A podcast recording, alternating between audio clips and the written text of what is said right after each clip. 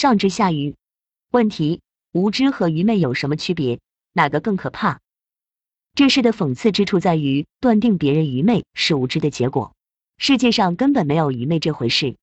再解释一下吧，每一种被称为愚昧的表现，其实都存在另一个更精确和中性的表述。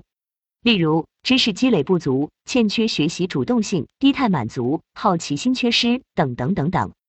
这些表述同样可以表达各种各样被混为一谈称为愚昧的现象。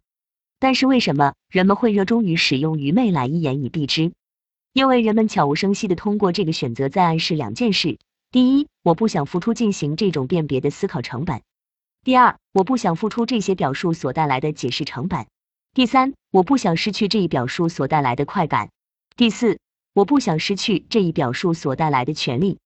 为上至与下愚，不宜嘛？我既然称你为愚，我自然居于你上。愚昧之中，其实隐藏的是我的诸般好处，而用更精确的表述来替代它，对我实现吃亏，好处却落在你这一边，这才是愚昧的秘密。这个效应近乎于在一切的贬义词身上都存在。对人要慎用，甚至基本禁用这些描述。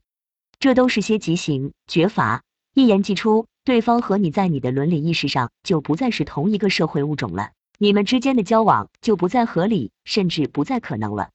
宁可承担这个思考、表述、解释成本，抛弃由此可以带来的权利效应，也不给人定过于的罪。此所以为人也。养成这个习惯，将来你自然会体会到什么叫仁者无敌，得道多助。因此而客观上实现的影响力。要远大过使用这些词所得来的那些微不足道的利益，这是上帝点的赞。